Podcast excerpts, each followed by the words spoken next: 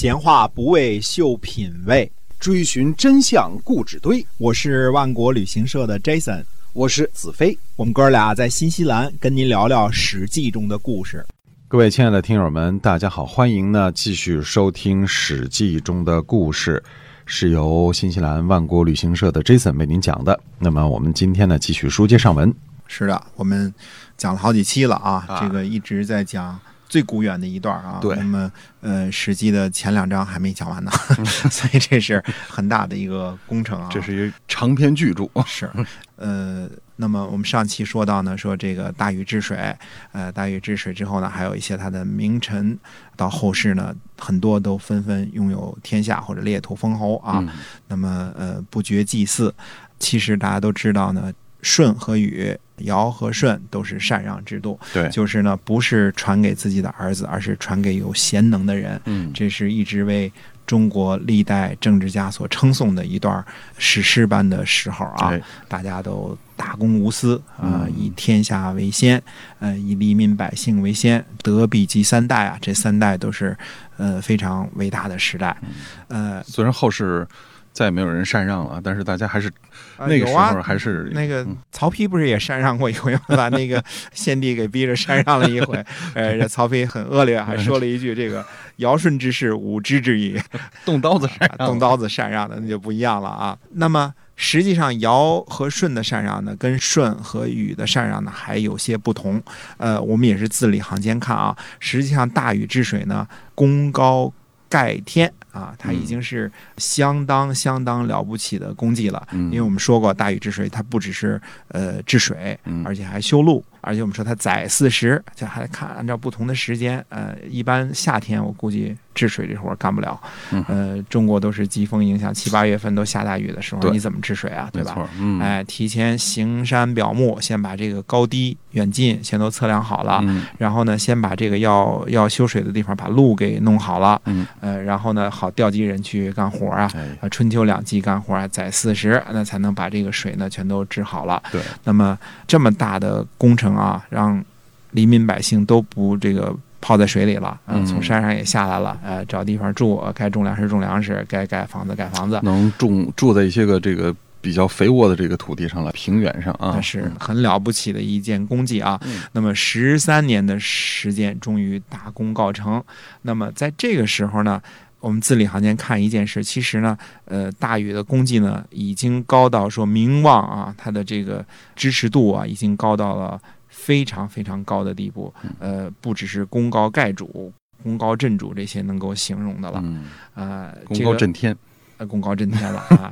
呃，我们简单的说呢，大禹呢实际上是在没有上位之前呢，就已经成为最有权力的实权人物了。嗯就是后来呢，当然人大常委会又投票通过了啊。其实没有人大常委会投票呢，也通过。有意思的是呢，我们老从字里行间看呢，就是说，呃，有过这么一段呢，所谓的在朝廷上的一段议论啊。嗯嗯那么一开始呢，帝舜呢只是问这个高尧，高尧是司法部部长啊，管大理寺的。嗯，哎，那么说一下这个治国的方略，主要就说了一些个什么呢？说这个呃，先要靠德行啊，提倡道德呀，嗯呃，教导人民呐，然后善用刑法呀，嗯，这老百姓都听话了，所以呢，这个国家就治理好了。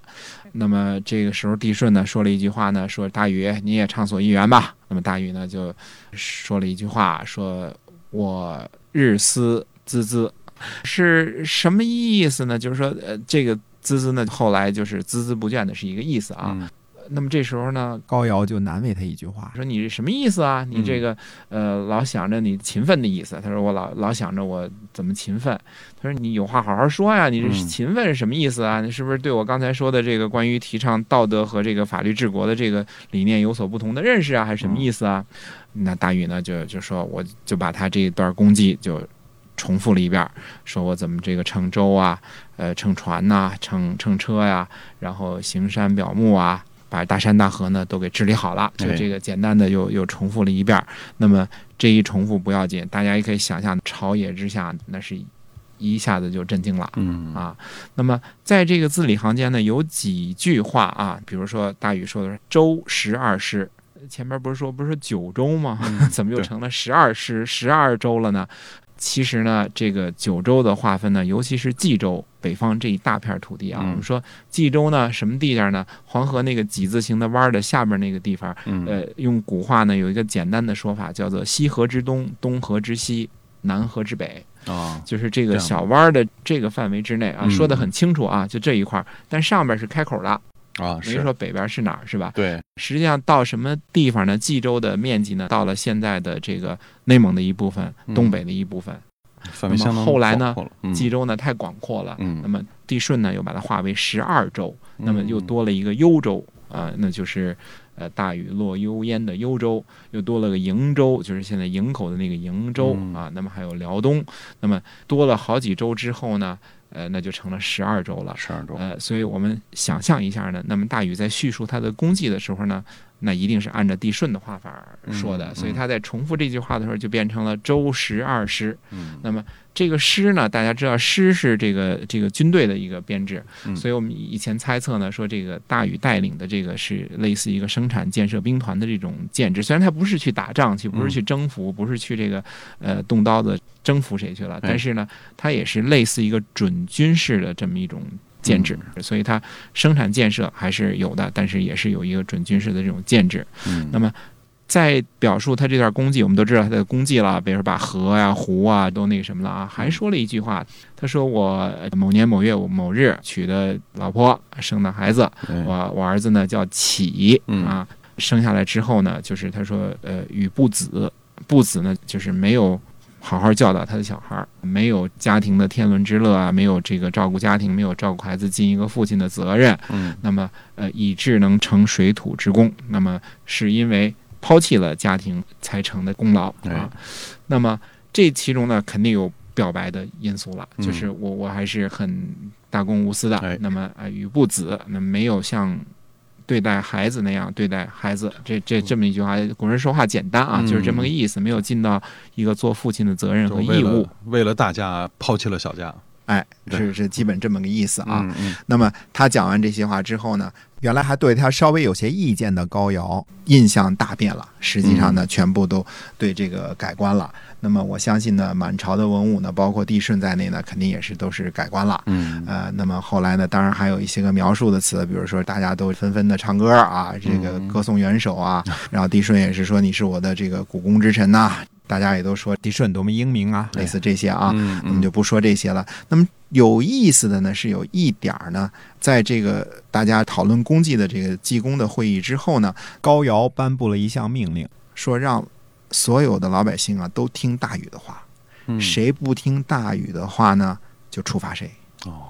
这个上刑，这句话呢，仔细看你就有意思了啊。嗯。呃，因为这个时候还是帝舜做天子呢，大禹治水之后呢，功高盖天，那么大家声望也很高啊，嗯德高望重。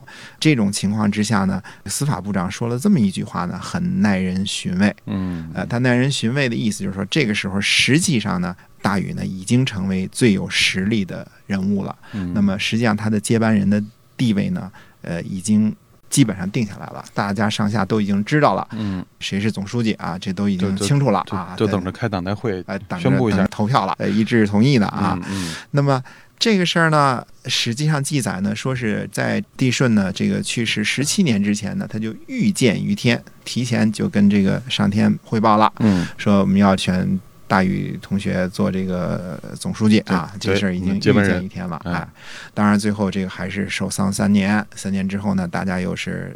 搞了一下诸侯去朝拜谁的事儿啊，那嗯都都去朝拜他，那不去朝拜这个商君，那这个事儿呢，最后就党代会、人大会都都通过了，通过了哎就这么定下来了哎啊。昭告天下啊哎，这个时候呢，禹才这个这个真正的见天子位。那么他见了天子位之后呢，到他的儿子的时候呢，也是开了一次类似的会议啊。嗯他有一个助手叫义，就是利益的义。嗯那么他让义呢来执掌这个政事，算是国务院总理这样。哎呃最后呢，大禹呢是崩在会稽。这个会稽这个地方呢，后来有人说在干嘛呢？是一个。一起开会济公，所以这个地方叫会稽啊，济公而崩。那么他崩了之后呢，呃，也还是这个开了一次会议。那么大家呢，呃，都说呢，说这个启呢是我们这个英明领袖的儿子，嗯啊、我们都是愿意把启作为天下的公主。那么这个时候呢，其实就开启了真正的家天下的这么一个时代。对，传给了自己的儿子啊啊，传给自己的儿子嗯呃，所以我们说这个为什么呃三皇五帝当中呢，大禹不算五帝之一呢？只有这个黄帝、帝颛顼、帝喾啊，那么后来尧和舜，那么这是五帝，对吧？嗯嗯呃，那为什么大禹就不算五帝之一呢？当然有不同的说法，有的也把大禹算作五帝之一啊。但是好像比较主流的说法是没有大禹的哈，没有大禹的，嗯那么不是主流，就是实际的说法是没有的啊。